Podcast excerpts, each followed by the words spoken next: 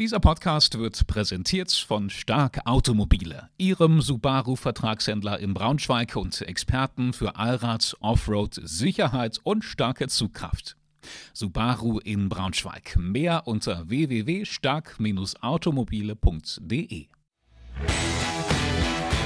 Willkommen bei Draußen, dem Outdoor-Podcast unserer Zeitung von und mit Michael Strohmann. Begleiten Sie den Expeditions- und Ausdauerexperten zu Begegnungen, Erlebnissen und Abenteuern zwischen Harz und Himalaya mit dem eigenen Hund mal ein richtig großes Abenteuer erleben. Das zusammenschweißt, darum geht es heute in der neuen Folge. Michael Strohmann ist am Start. Moin, Michael. Ja, grüß dich, Lukas. Wir sprechen heute, ähm, wenn ich das richtig verstanden habe, über eine Art Videospiel in der Realität für Mensch und Hund. Was ist heute das Thema? Ja, das Thema ist ein Event, das nennt sich The Game veranstaltet von Melanie Knies, mit der ich mich dann auch im Podcast unterhalten werde. Und dabei geht es in der Tat darum, dass Mensch und Hund gemeinsam so eine Art Hindernislauf unter freiem Himmel veranstalten, über zwei Tage verteilt, mit vielen Aufgaben, die es da zu lösen gilt. Äh, also in der Tat, du hast es schon gesagt, nicht? Mensch und Hund werden dabei im besten Fall zusammengeschweißt mhm. zu einem Team. Ein Adventure, eine Challenge. Ähm, das klingt für mich äh, total neu. Hat es sowas schon mal gegeben, so eine Art ähm, Spiel für Mensch und Hund? Also kann ich offen gestanden nicht sagen. Da fehlt mir jetzt der Überblick, ob es und wo es das möglicherweise schon mal gegeben hat. Ich glaube in Deutschland wohl in der Form noch nicht oder nicht allzu oft. Im Harz erst recht nicht wahrscheinlich? Im, Im, Harz erst recht nicht. Da hat es jetzt vor ein paar Wochen erstmals stattgefunden. Es war auch übrigens erst die dritte Veranstaltung dieser Art insgesamt, denn Melanie Knies hat äh, The Game äh, zweimal veranstaltet in 2019. Dann kam Corona, dann die große Pause und jetzt die Wiederaufnahme quasi im Oberharz. Mhm. Wir haben vorhin ja schon mal so ein bisschen drüber gesprochen, ähm, das Thema Hund an sich. Äh, wie sieht es bei dir aus? Ähm, liege ich richtig in der Annahme, dass du keinen Hund hast? Äh, ich persönlich habe keinen Hund, das ist richtig, hängt aber jetzt nicht damit zusammen, dass ich etwas gegen Hunde hätte. Ich glaube, mir würde einfach die Zeit fehlen, mich äh, also angemessen auch um das Tier zu kümmern. Als Läufer, der ich ja viel draußen unterwegs bin, habe ich natürlich ein Verhältnis zu Hunden. Ja, was möchtest du damit andeuten? Erzähl mal. Naja, das ist bisweilen dann auch ein Spannungsverhältnis. Das wird ja niemanden überraschen. Also wenn du als Läufer unterwegs bist im Wald, äh, irgendwo in der Feldmark, äh, kommt es natürlich immer wieder zu Begegnungen mit Hunden. Das ist allerdings hierzulande ein anderes Thema, als wenn du jetzt irgendwo international unterwegs bist. Also ich war früher äh, sehr oft zum Training in Südfrankreich zum Beispiel, auch in Italien. Wenn man da in den Bergen ist, da gibt's schon Gegenden, wo es sehr viele freilaufende man könnte sagen, wilde Hunde wilde gibt. Hunde. Ja, da ist also in, eben nicht Herrchen oder Frauchen in der Nähe mit der Trillerpfeife oder mit einer markigen Ansprache, sondern die leben da auf eigene Faust. Und wenn man denen dann äh, begegnet irgendwo mitten in der Pampa, dann kann das schon ähm, kuriose Begegnungsformen auch annehmen. Ja, aber ich glaube, du musst da noch mal ein bisschen konkreter werden. Kuriose Begegnungsformen, was heißt das? Naja, also ich will das nicht überdramatisieren, aber ich bin da schon auch ein paar Mal gebissen worden. Das bleibt dann nicht aus. Ähm, ne, wenn man so einem Rudel von, von sieben, acht, neun Hunden begegnet, die sind dann zum Teil, also speziell so in Italien war das meine Erfahrung, ja organisiert wie Banden. Ne, also es gibt so den Starken, es gibt den äh, kleinen Schwächlichen, der aber frech ist und mitläuft in der Bande. Das ist dann oft wirklich ein buntes äh, Gemisch.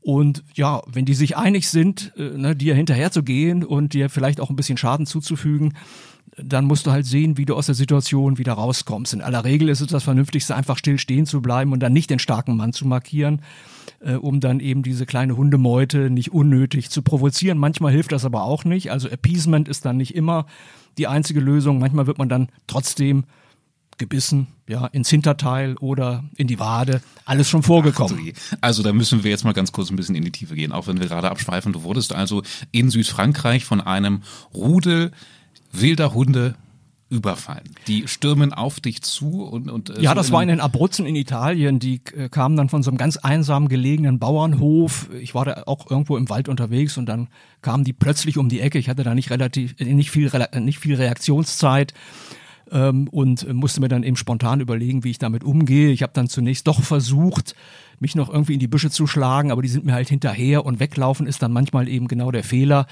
Äh, das weckt dann so diesen Jagdinstinkt mhm. und plötzlich hatte ich dann eben auch äh, so ein paar scharfe Zähne in der Wade sitzen.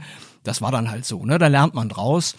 Äh, in Südfrankreich, das war eine andere Begegnung, das war mit drei großen Schäferhunden, die gehörten da einem Schäfer der da irgendwo in der Einsamkeit äh, sich zurückgezogen hatte.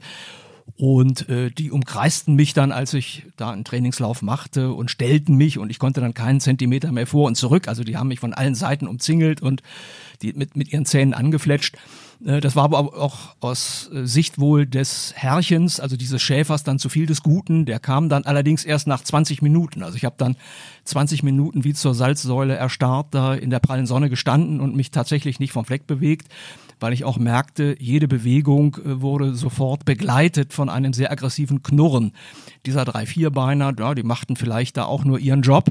Und äh, wie gesagt, Herrchen ließ sich dann erst nach 20 Minuten blicken, dann allerdings auch äh, mit sehr äh, mahnenden Worten gegenüber seinen drei Schäferhunden. Also er fand das wohl nicht in Ordnung, dass die nun einen Menschen da äh, gestellt und derartig behandelt hatten. Hm, na gut, also äh, wenigstens ist mir nichts passiert. Also ich habe dann einfach nur 20 Minuten in der Sonne gebraten. Ja, ja, umso schlimmer war es dann aber in den Abruzzen. Das stelle ich mir so wie in einem Comic vor, wie dann in einem Comic wird man es wahrscheinlich so darstellen, dann so eine riesige Staubwolke, in, in der du da verschwindest und, und äh, dann wildes... Naja, comicartig war eher noch eine Begegnung im Tian Shan Gebirge in China. Äh, da wirklich absolut einsame Bergwelt, da erwartet man nun nicht unbedingt auch noch auf Hunde zu treffen, aber die gibt's halt auch dort. Äh, ich vermag nicht zu sagen, ob es ein freilaufender Hund war oder ob er doch ein Herrchen oder ein Frauchen hatte. Jedenfalls ein monströs großer Hund, äh, der dann äh, in so einer Ebene, in der ich mich da bewegte, alleine auch bewegte, plötzlich am Horizont auftauchte und irgendwie auf mich zu rannte. Also ich spürte irgendwie, der will zu mir. Ja, da war noch eine ordentliche Distanz, fünf, sechs, siebenhundert Meter. Hm, aber ich merkte schon, der nahm mich irgendwie so aufs Korn und äh, äh, rannte dann wirklich auf mich zu und da konnte man tatsächlich so eine Art Staubwolke sehen. Das ist, glaube ich, keine Einbildung. Äh, Einbildung eher vielleicht schon das Gefühl, als er mir dann ganz, ganz nahe kam, dass ich dachte, die Erde bebt. Das habe ich bei einem Hund noch nie erlebt. Beim Pferd würde man es vielleicht erwarten, ne? so Katrappa, Katrappa und dann mhm. irgendwann bebt der Boden unter einem. Äh, dieser Hund, der war so schwer, und, und so kräftig gebaut, dass er tatsächlich, das war dann vielleicht aber wirklich äh, in der Situation meine Einbildung, dass er die Erde so ein bisschen zum Beben brachte und ich habe mich dann über so einen reißenden Fluss hinweg gerettet. Aufs andere Ufer, da wollte er mir nicht nach. Also entweder war er wasserscheu oder irgendwie war es damit auch für ihn erledigt, äh, diese Begegnung, keine Ahnung. Also kurz und klein, man kann schon eine Menge erleben mit Hunden äh, zum Stichwort auch Adventure, Abenteuer. Das muss man jetzt nicht nur im Oberharz haben, in organisierter Form. Das geht natürlich auch in völlig frei entwickelter Form. Ja, mit chinesischen Riesenhunden äh, irgendwo in der Pampa. Also man sieht es dir nach, wenn, äh, wenn das mit dir und Hunden jetzt nicht mehr so eine Liebesbeziehung wird. Aber jetzt kommen wir mal zum Thema ähm, kein Gegeneinander, ähm, Mensch gegen Hund, so wie du es erlebt hast, sondern ein Miteinander. Was, was kann das dir als Mensch geben? Ähm, in, inwiefern verbindet das vielleicht noch mal deutlich mehr? Naja, also wir stellen ja fest, dass äh, Menschen, gerade auch hier bei uns, also sich sehr häufig einen Hund anschaffen oder mittlerweile ja sogar mehrere Hunde, weil ihnen das ja offens äh, offensichtlich emotional eine Menge gibt. Ne? Also das ist, man, man, man sucht sich da vielleicht auch einen Ersatz für irgendetwas. Das wird auch Melanie Knies im Podcast dann erläutern. Ne? Das ist dann so Ersatz für den fehlenden Partner oder um die eigene Einsamkeit irgendwie überwinden zu können, was auch immer. Also der Hund hat da eine Menge Funktionen, auch eine Menge wichtiger Funktionen für den Menschen. Und äh, dieses eben gemeinsam dann Aufgaben lösen. Ich glaube, das soll einfach dafür sorgen, dass so diese partnerschaftliche Nähe, wir, wir, wir machen da irgendwas gemeinsam, wir erleben was gemeinsam, dass das noch ein bisschen betont wird, wobei ich es aber richtig finde, dass Melanie Knies eben auch sagt, man darf den Hund aber um Himmels Willen nicht überfordern. Also ne, Herrchen oder Frauchen darf dann nicht so viel Ehrgeiz entwickeln, dass es dann am Ende dem Hund überhaupt gar keinen Spaß macht, äh, was da, was da abgeht. Hm. Trotzdem rein theoretisch und, und dann sicher auch in einigen praktischen Beispielen eine tolle Idee. Heute also zu Gast Melanie Knies. Es geht um The Game, ein Abenteuer für Mensch und Hund im Harz. Wir sind gespannt. Danke.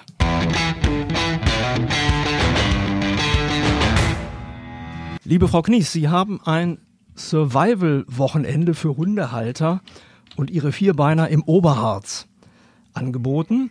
Äh, bevor wir auf dieses Veranstaltungsformat eingehen, sollten wir Ihr persönliches Verhältnis zu Hunden klären. Wie würden Sie dieses Verhältnis beschreiben? Deutlich besser als zu Katzen. Hallo erstmal.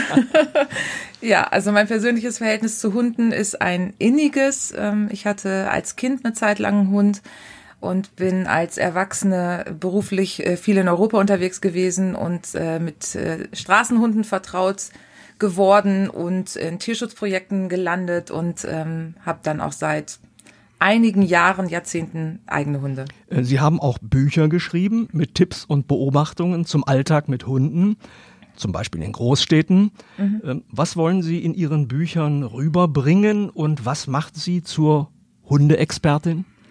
Oh Gott, das würde ich niemals von mir behaupten, dass ich eine Hundeexpertin bin. Dafür ist das Thema, glaube ich, auch viel zu komplex und ich habe es nicht gelernt. Also nur ähm, durch eigenes Erfahren und in meinem eigenen Leben und durch das, was ich mache. Mm, ich habe ja ähm, Hundebücher geschrieben für die Beschäftigung mit Hund, ähm, was man so lernt. Oder ich bin den Weg, den viele Hundehalter gegangen sind, den bin ich auch gegangen. Das heißt also, ähm, als der erste Hund, der erste eigene Hund kam, da habe ich alles äh, mir angeeignet und angelesen und bin von Bällchen und Stöckchen in den Wald schmeißen bis äh, hin zu Körpersprache, glaube ich, so die sämtliche Kurse durch, die man so machen kann. Und jeder muss dann halt für sich gucken und auch für den Hund gucken, was passt denn zu uns, was passt in unser Leben. Und ich bin dann ähm, da gelandet, dass ich sage, mit irgendeinem Schnickschnack oder irgendeinem Werkzeug oder irgendwelchen ähm, Sachen, die man mitnehmen muss, bin ich nicht gut beraten. Ich bin froh, wenn ich an Leine und Halsband denke, wenn ich mit dem Hund rausgehe und äh, hat es irgendwann auch mal mit Klickertraining versucht. Dann war der Klicker wieder zu Hause, dann war das Leckerli-Beutelchen zu Hause und ich bin dann für mich dazu gekommen, dass das Unmittelbare zwischen mir und dem Hund, ohne irgendetwas dazwischen, dazwischen zu schalten, für mich und für die Hunde, die ich bisher hatte, am besten funktioniert und das finde ich super.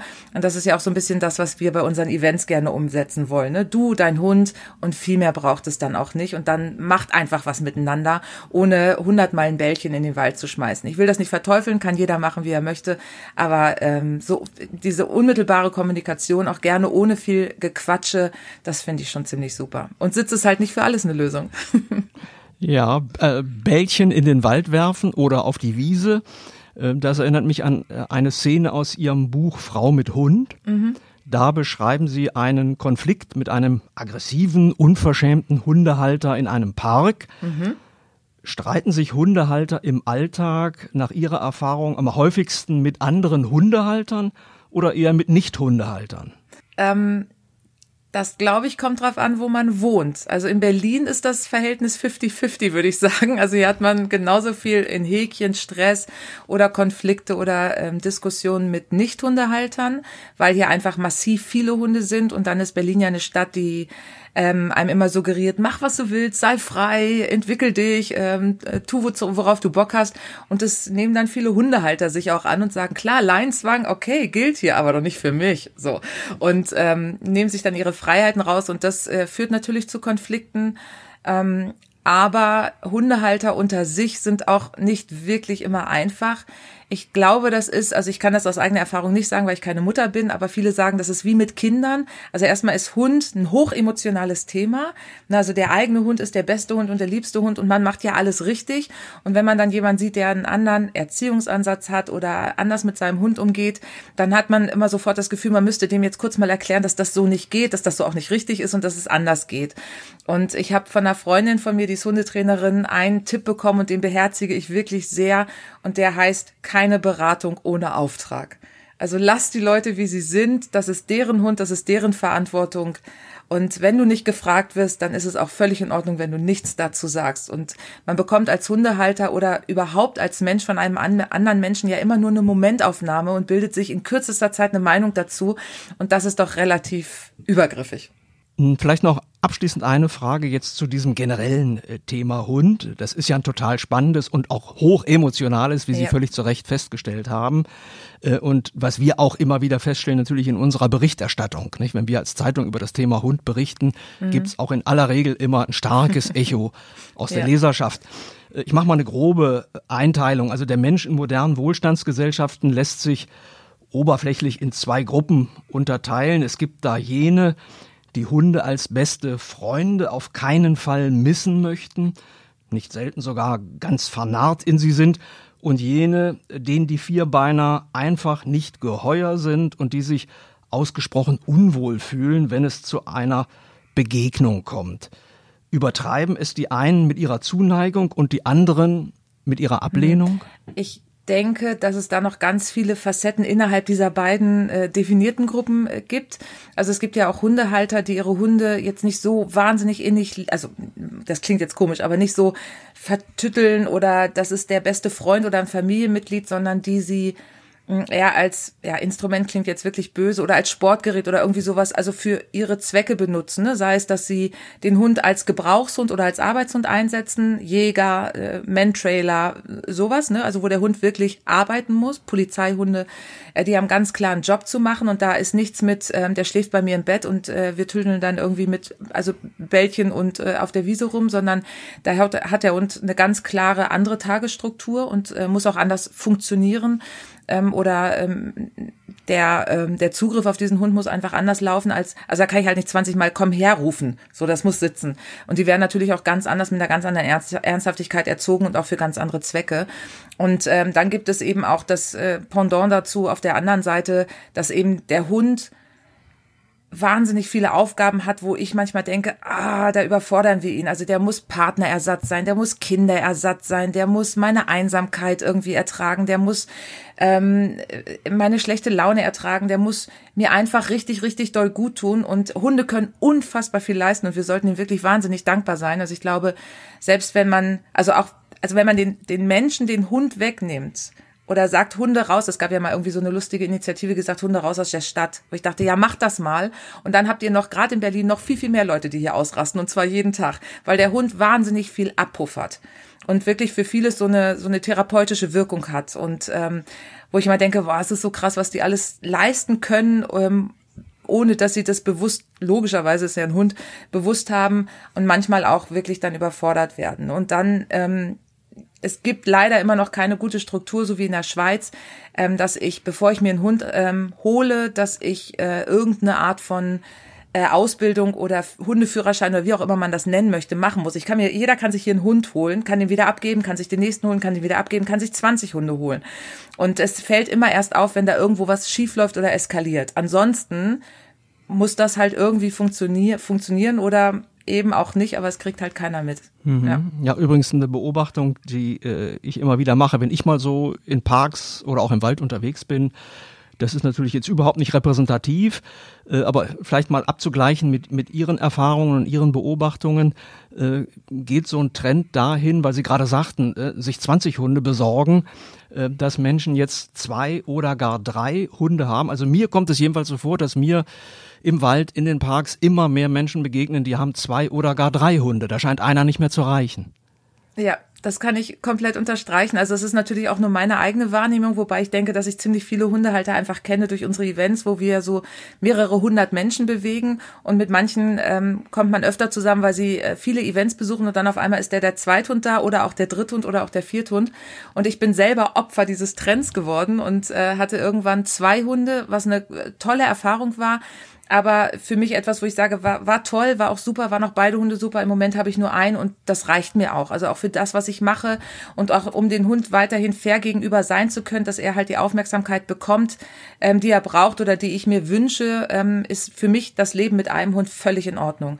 Aber ich beobachte das tatsächlich und ähm, es gibt ähm, also auch gerade so in unserer Bubble äh, wirklich viele Leute, die gerade das ist ja dann dieser sportliche Bereich, die dann wirklich so selektieren und sagen, das ist der Hund für und das ist der Hund, den nehme ich fürs Carnicross und mit dem kann ich Mantrailen und dann würde ich aber gerne das noch machen, das da ist aber er nicht der richtige für, das macht ihm keinen Spaß, dann hole ich mir noch einen fürs Agility, weil eben auch das Freizeitangebot oder das Sportangebot oder das, was ich mit dem Hund machen kann, so viel mehr geworden ist in den letzten Jahren. Wir sind nicht ganz unschuldig daran, ähm, aber das ist so, wir sind ja auch so mit unseren Hindernisläufen, jetzt unabhängig von The Game, worüber wir wahrscheinlich später noch sprechen werden, aber wir machen ja auch diese Mensch- und Hindernisläufe, wo man dann eben mit diesem Carnicross, also diesem Zughundesport und sowas äh, vertraut wird. Und dann fängt man halt an, mit seinem Hund zu joggen und dann merkt man, ah, man kann da auch einen Scooter oder ein Fahrrad äh, noch hinterschnallen hinter den Hund und dann ist man gleich nochmal abenteuerlicher unterwegs und ah, krass, das geht ja auch mit zwei Hunden, dann will ich noch einen zweiten Hund haben.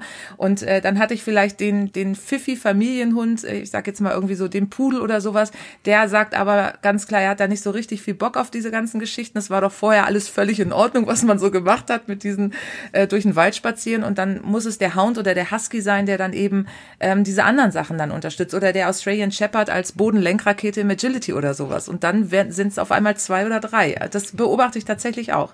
Mhm. Na, vielleicht gleich noch eine zweite Beobachtung hinterhergeschoben, genauso oberflächlich und statistisch nicht unterfüttert mehr und mehr Frauen begegnen mir mit Hunden und zwar auch mit zwei oder drei mhm. Hunden. Ähm, ist das auch ein Trend? Also dass da, Frauen sich verstärkt mhm. für Hunde interessieren und auch mit Hunden beschäftigen? da muss ich sagen, dass es bei uns kein Trend ist, sondern das war von Anfang an so. Also wir haben ja die ersten Events von ähm, in 2018 gemacht und ich war vorher schon so ein bisschen in kleinerem Rahmen in der Hundeszene unterwegs. Und das waren die meist, also 95, 96, 97 Prozent Frauen, die die Angebote gebucht haben, die ich kenne, die ich selber besuche, sei es Workshops, Seminare oder sowas. Da sehe ich wirklich auch zu 90, 95 Prozent Frauen. Und äh, bei unseren Events ganz klar. Also die Männer, äh, ich weiß nicht, was sie mit den Hund machen. Ich glaube, die sind dann in anderen Gefilden unterwegs. Ähm, aber ähm, die Angebote, die wir bieten oder die ich eben auch als ähm, Zuschauer oder ähm, als Teilnehmer kenne, da bin ich äh, viel mit Frauen unterwegs. Ja, das ist so. Warum auch immer, ich weiß es nicht. Also eine richtige Erklärung hätten Sie da jetzt auch nicht parat. Tatsächlich nicht. Ähm, ich weiß nicht, ob das, also bei The Game wandelt sich das so ein bisschen, weil wir auch eine andere Sprache haben. Also wir sagen ja wirklich so, ne, wir legen dir das Scheitern vor die Füße und das ist das krasseste Event und wenn du da wirklich mal was rocken willst, dann da. Das spricht vielleicht ein bisschen mehr so die Männer an. Und ich glaube, also bei uns, also wenn ich das auf unser Angebot beziehe, wenn wir jetzt von den Hindernisläufen sprechen, wir sind kein Wettkampf. Und da verlieren wir vielleicht die Männer, weil sie sagen, ja, was soll ich, warum, nur für Spaß? Das ist ja Quatsch. Also wenn, dann will ich da schon irgendwas gewinnen. Und das kann man bei uns nicht, außer den eigenen Stolz, den man sich dann selber irgendwo herholen muss, äh, gewinnt man bei uns äh, nichts. Ähm, und das ist vielleicht etwas, was, was die Männer jetzt, vielleicht brauchen die da was anderes. Das weiß ich nicht. Das können Sie mir vielleicht besser beantworten. Na, jedenfalls wären wir damit jetzt tatsächlich bei Ihrem Eventformat mhm. The Game. Äh, das Stichwort ist jetzt mehrfach gefallen. Wenn ich das richtig verstehe, Gespann, Mensch, Hund verbringt zwei Tage unter freiem Himmel, muss dort bestimmte Aufgaben gemeinsam lösen. Beschreiben Sie doch mal das Konzept von The Game. Mhm. Ähm, The Game ist äh, so eine Art Videospiel für Menschen mit Hund ins Outdoor verlegt. Es darf nur ein Team starten. Ein Team, das sind mindestens zwei Menschen und ein Hund. Das ist die Minimalbesetzung. Maximal zwei Menschen mit vier Hunden.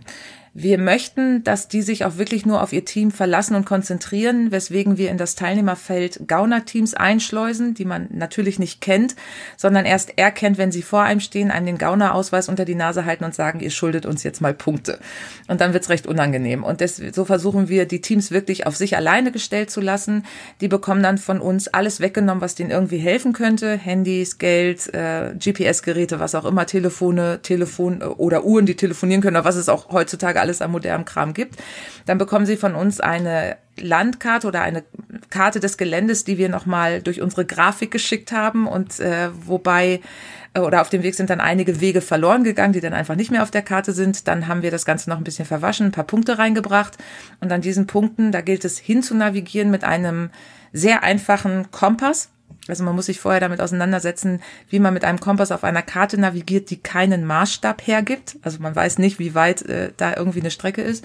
Und an dieser Station, und wenn man dann eine gefunden hat, äh, dort bekommt man dann von uns Aufgaben gestellt. Die Aufgaben kann man entweder selber als Mensch lösen oder man muss sie zusammen mit seinem Hund machen oder der Hund alleine ist dafür verantwortlich, dass diese Aufgabe gelöst wird, wie zum Beispiel eine Dummy-Suche. Also es gibt ja diese Apportier-Dummies für Hunde und wir haben verschiedene und auf denen steht entweder 500 Punkte oder Niete. Und je nachdem, mit was der Hund wieder aus dem Wald kommt, hat man dann entweder die Punkte eingesammelt oder man hat eine Niete oder dass der Hund eine Geruchsfährte, einer Geruchsfährte folgen muss, bis er zu einer Schatzkiste kommt, wo es dann eben die Punkte gibt, die es für diese Aufgabe, die für diese Aufgabe aufgerufen wurden. Dafür hat man dann eine gewisse Zeit Zeit. Man muss zu einer bestimmten Zeit ins Camp kommen, ins Nachtlager, das man auch finden muss. Das ist auf der Karte eingezeichnet. Dahin muss man navigieren. Das kennt man vorher nicht. Und äh, dort kann man dann die eventuell erspielten Punkte eintauschen und das fängt wirklich an. Man braucht alles. Man muss äh, Toiletten mit Toilettenpapier anfangen. Wir erlauben zwar eine Zahnbürste mitzunehmen, aber keine Zahnpasta. Alles, was man essen und trinken möchte, muss man sich dort gegen Punkte kaufen. Wir sind auch so frei und verkaufen die Isomatten und Schlafsäcke, die die Teilnehmer mitgebracht haben, auch wieder zurück an die Teilnehmer für Punkte. Und ähm, genau, und so kann man sich dann durch dieses, äh, durch den Abend äh, manövrieren. Dann darf man sein Zelt, ähm, das gibt es von uns gratis. Da sind wir, da sind sind wir ja gar nicht so. Da muss man sich sein Zelt noch aufbauen und dann verbringt man die Nacht draußen eben in diesem Nachtlager. Wir versprechen auch immer, dass es keine ruhige Nacht ist. Und das liegt aber nicht daran, dass die Hunde so laut sind, weil sie dicht an dicht mit fremden Hunden sind auf einem relativ überschaubaren Gelände. Das ist tatsächlich überraschend leise, weil die alle einfach platt sind. Die sind richtig, richtig müde. Manche laufen 28, 30 Kilometer, warum auch immer. Ähm, aber ähm, die haben richtig was äh, in den Knochen und das ist Ruhe. Aber wir sorgen dafür, dass da immer noch mal so morgens um zwei oder um drei so ein bisschen Trubel ins Lager kommt. Am nächsten Morgen gibt es Frühstück, wenn man sich das denn gekauft hat. Ähm, und dann geht es mit einer anderen Karte wieder Richtung Auto, Richtung Startgelände, also wo man gestartet ist. Das ist dann, wird dann zum Zielgelände am zweiten Tag. Und dort kann man dann gucken, wie man auf der Score-Tabelle, wie man sich so geschlagen hat und wie man so im Teilnehmerfeld mit seinen Punkten in seinem Team äh, gearbeitet hat. Genau. Okay. Ähm, werden die Teilnehmer inklusive Hund vorher in irgendeiner Form auf Tauglichkeit geprüft? Also wie bewirbt man sich und worauf wird dabei geachtet? Mhm. Nein, das werden sie nicht. Es kann jeder mitmachen, aber wir sind sehr, sehr klar und sehr, sehr deutlich im Marketing. Also wir versprechen Frust, wir versprechen Scheitern, wir versprechen Tränen, wir versprechen Wut, wir versprechen unfassbaren Stolz, wenn man es geschafft hat. Wir versprechen ähm, dass die äh, Kilometer laufen müssen. Wir versprechen, dass die Füße wehtun. Wir versprechen auch aufgeschürfte Knie, weil wir ähm, so eine ähm, Fantasiefiguren eingeschleust haben. Das sind unsere sogenannten Crawler. Die Crawler hüten die höchsten Punktzahlen des ganzen Spiels, aber die ähm, geben sie ungern her. Also es gibt äh, Dinge, wie man so einen Crawler überlistet. Da muss man dann aber wirklich unterhalb seines Knies agieren, weil alles darüber kann er als Bewegung wahrnehmen und dann wird's unangenehm, weil wenn er einen erwischt, dann muss man alle Punkte abgeben. Wirklich alle, die man bis dahin erspielt hat. Und deswegen robbt man an einem Crawler vorbei, wenn man denn an seine Schatzkiste möchte. Das geht dann je nach Gelände auf die Knie, auf die Ellbogen oder so. Also man nimmt ein bisschen was mit, was man auch ein paar Tage später noch als Erinnerung am Körper trägt nach The Game. Ähm, und jetzt habe ich übers Quatschen Ihre Frage vergessen. ja, nee, die haben Sie äh, eigentlich beantwortet. Es ging ja darum, ne, mhm. Tauglichkeit im Vorfeld schon zu prüfen. Also das ja. habe ich jetzt so verstanden nicht. Man setzt schon darauf, dass die Teilnehmerinnen und Teilnehmer schon genau wissen, worauf sie sich das einlassen. Das wird ja mhm. vorher auch beschrieben. Ja, sehr, sehr, ähm, sehr deutlich. Mhm. Ist es denn gleichwohl schon mal vorgekommen, dass Sie im laufenden Spiel jemanden rausnehmen mussten wegen Fehlverhaltens, mhm. vielleicht auch dem Tier gegenüber. Ist sowas schon mal vorgekommen? Das Gott sei Dank nicht, aber es ist tatsächlich so, dass bei jedem The Game, das war jetzt das dritte, wir haben ja 2019 dieses Event das erste Mal durchgeführt, zweimal in dem Jahr, dann kam uns äh, die Pandemie dazwischen und jetzt war das das erste wieder nach der Pandemie oder noch innerhalb der Pandemie, aber der, äh, wo wir wieder dürfen. Und es gibt in jedem, bei jedem Event äh, gibt es Teams, die abbrechen. Entweder weil es für den Hund nichts ist, was ich unfassbar fair finde. Also wir hatten auch gerade jetzt bei diesem The Game am letzten Wochenende hatten wir ein Team, die hatten einen einjährigen Labrador dabei. Ein Jahr ist auch das Minimumalter, was der Hund haben muss, um bei uns teilzunehmen. Und ähm, der war völlig überfordert drüber, total nervös, war nicht runter zu regulieren. Und da haben die gesagt, das ist nichts für den Hund, wir brechen ab. Und das finde ich toll. Also das finde ich richtig fair. Und das ist eben genau dieses Team. Das Team ist ja nicht nur Mensch-Mensch, sondern das Team ist auch Mensch-Hund. Man muss ja auch gucken, wo kann der Hund mitgehen, wo überfordere ich ihn, wo muss ich ihn vielleicht rausnehmen aus der Aufgabe und nicht erwarten, dass er mir jetzt die Boje aus dem Wasser holt, an der die Schatzkiste hängt. Wenn er das nicht kann, dann nutzt es nicht, wenn ich ihn fünfmal wieder ins Wasser schicke, ähm, weil er überhaupt noch nie sowas gemacht hat. Da muss ich das vorher wissen und fair gegenüber sein, sagen, okay, 5000 Punkte kriegen wir jetzt nicht, weil wir nicht den passenden Hund für diese Aufgabe haben, aber coole Geschichte üben wir. Dann haben wir das nächste Mal, sind wir, haben wir das dann auf dem Schirm. Oder auch Dummy-Suche, apportieren. Hu, haben wir nie gemacht. Wo soll, wenn ich den Hund schicke und sage, apport, woher soll der Hund wissen, was er da jetzt machen soll? Und dann ist es nicht fair, dann darüber rum rumzumeckern oder sauer zu sein, sondern zu sagen, okay, gehört zum Team dazu, haben wir jetzt nicht geschafft, dann äh, gucken wir mal, wie wir mit äh, vielleicht einem Kaugummi oder einem Schokoriegel weniger heute Abend äh, durch die Nacht kommen. Genau. Ja, ja und, und, und wir haben aber auch Teams, die abbrechen, die ähm, uns immer noch nicht glauben, dass wir das Event wirklich so krass organisieren, wie wir es auch versprechen. Und das tun wir. Unsere Streckenposten sind auch gebrieft, keine Fragen zu beantworten, ähm, nicht locker zu lassen. Auch wenn die Teams noch so nett sind und bitte, bitte sagen und kannst du mir einen Tipp geben, immer mit Nein, Nein, Nein zu antworten. Das ist nicht so einfach. Man möchte denen ja gerne helfen. Die sollen ja auch ein tolles Erlebnis haben. Aber wir sagen immer, wenn ihr denen jetzt helft, dann werden die sich immer fragen, ob sie es nicht auch ohne Hilfe geschafft haben. Und das ist nicht das, was wir denen gönnen wollen. Und The Game, die Aufgaben sind auch nicht nicht so ausgelegt, dass man sie unbedingt schaffen kann. Wir wollen ja, dass die Leute die Erfahrung machen, so, wow, krass. Jetzt sind wir fünf Stunden durch die Prärie gelatscht, haben endlich diese verdammte Aufgabe gefunden und haben sie nicht geschafft. Also das ist natürlich super ärgerlich. Dann sind 8000 Punkte einfach mal nicht da. Und dann ist aber die Frage, wie gehe ich damit um? Wie gut und wie stabil ist mein Team denn wirklich?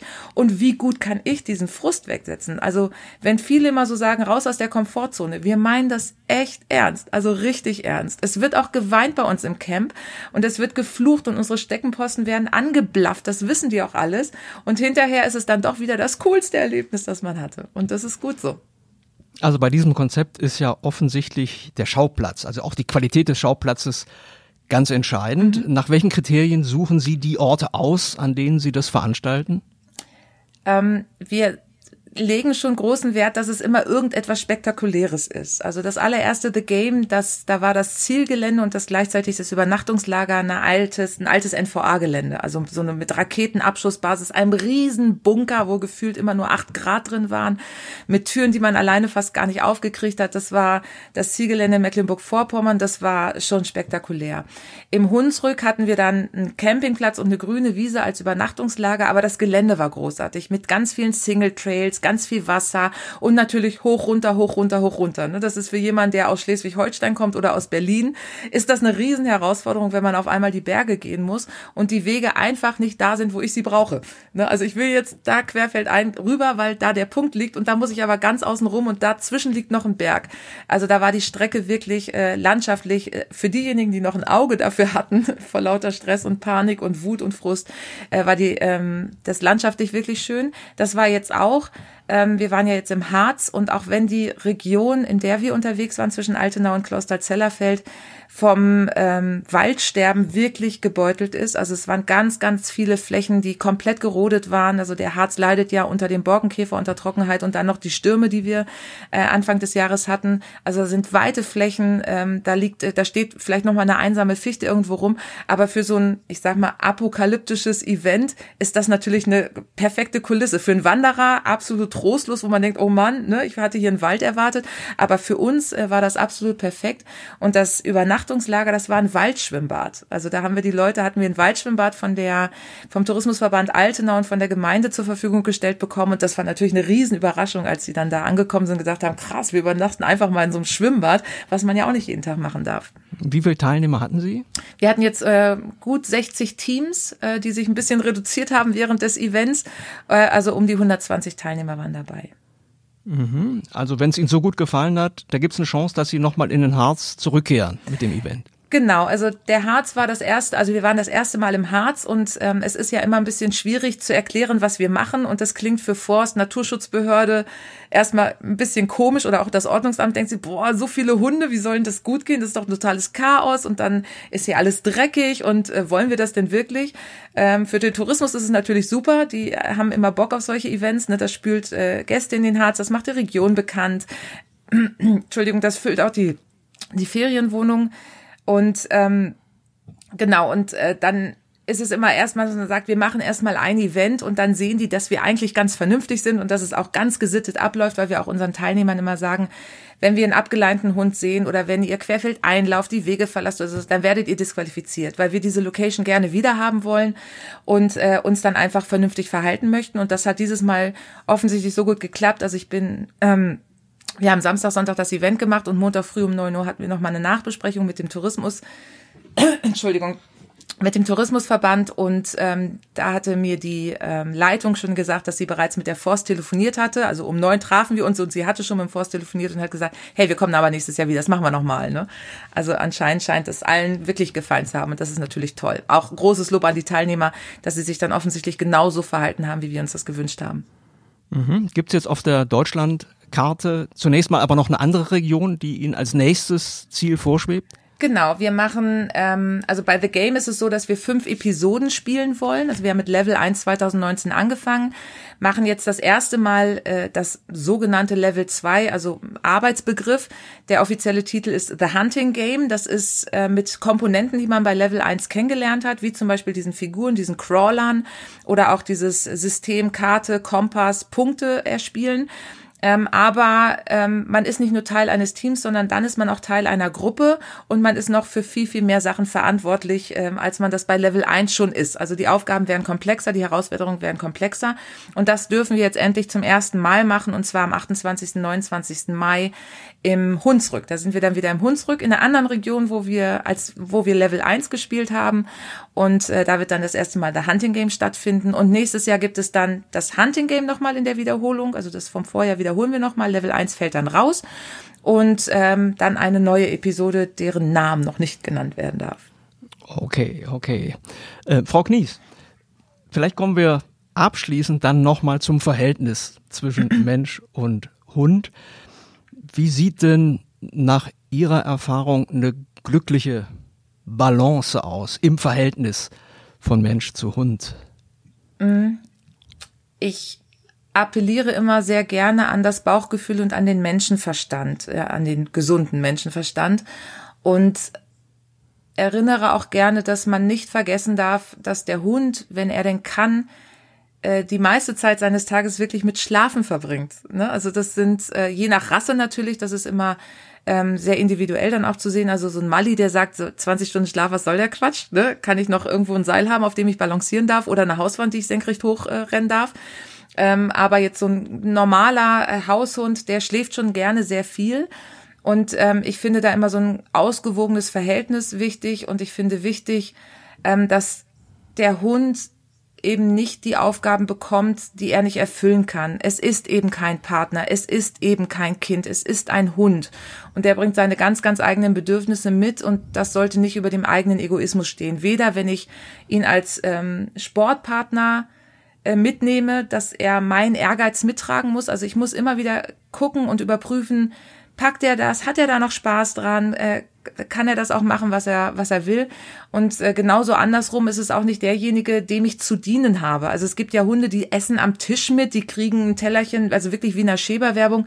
Oder wie heißt es? Nee, Schäber ist Katzenfutter. Also Cäsar, glaube ich, war es, ne, mit diesen, ähm, es gibt natürlich noch viele andere tolle Hundefutter, Entschuldigung, ich wollte keine Werbung, aber wo da noch so Petersilie an den Rand gelegt wird und das Ganze auf Porzellantellerchen und dann hat er eine Treppe, die ihn zum Bett hochführt, weil er sonst alleine da nicht mehr, da bin ich dann auch raus. Ne? Also ich habe schon, schon Bock, dass mein Hund Hund sein darf, dass er auch ein bisschen seinen eigenen, seinen eigenen Kopf hat. Also ich mag auch nicht dieses, was kann ich noch für dich tun, was kann ich noch für dich tun, was kann ich noch für dich tun, sondern dass es auch ein bisschen individueller ist, dass man sich ein bisschen aneinander reibt, aber dass man auch sehr auf ihn achtet, ohne ihn total zu betüddeln und auch zu vergessen, dass es einfach Tiere sind. Es sind Hunde.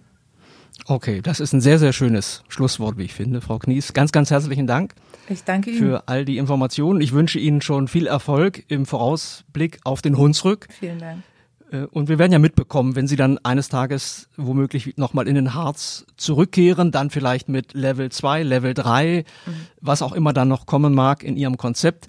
In jedem Fall herzlichen Dank, alles Gute und ja, bis vielleicht dann irgendwann noch einmal, sollten Sie noch mal in unsere Region kommen. Vielen das Dank. Das tun wir auf jeden Fall. Also an mir soll es nicht liegen und äh, der Harz war toll. Vielen, vielen Dank.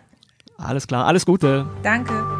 Mehr Podcasts unserer Redaktion finden Sie unter braunschweiger-zeitung.de slash podcast.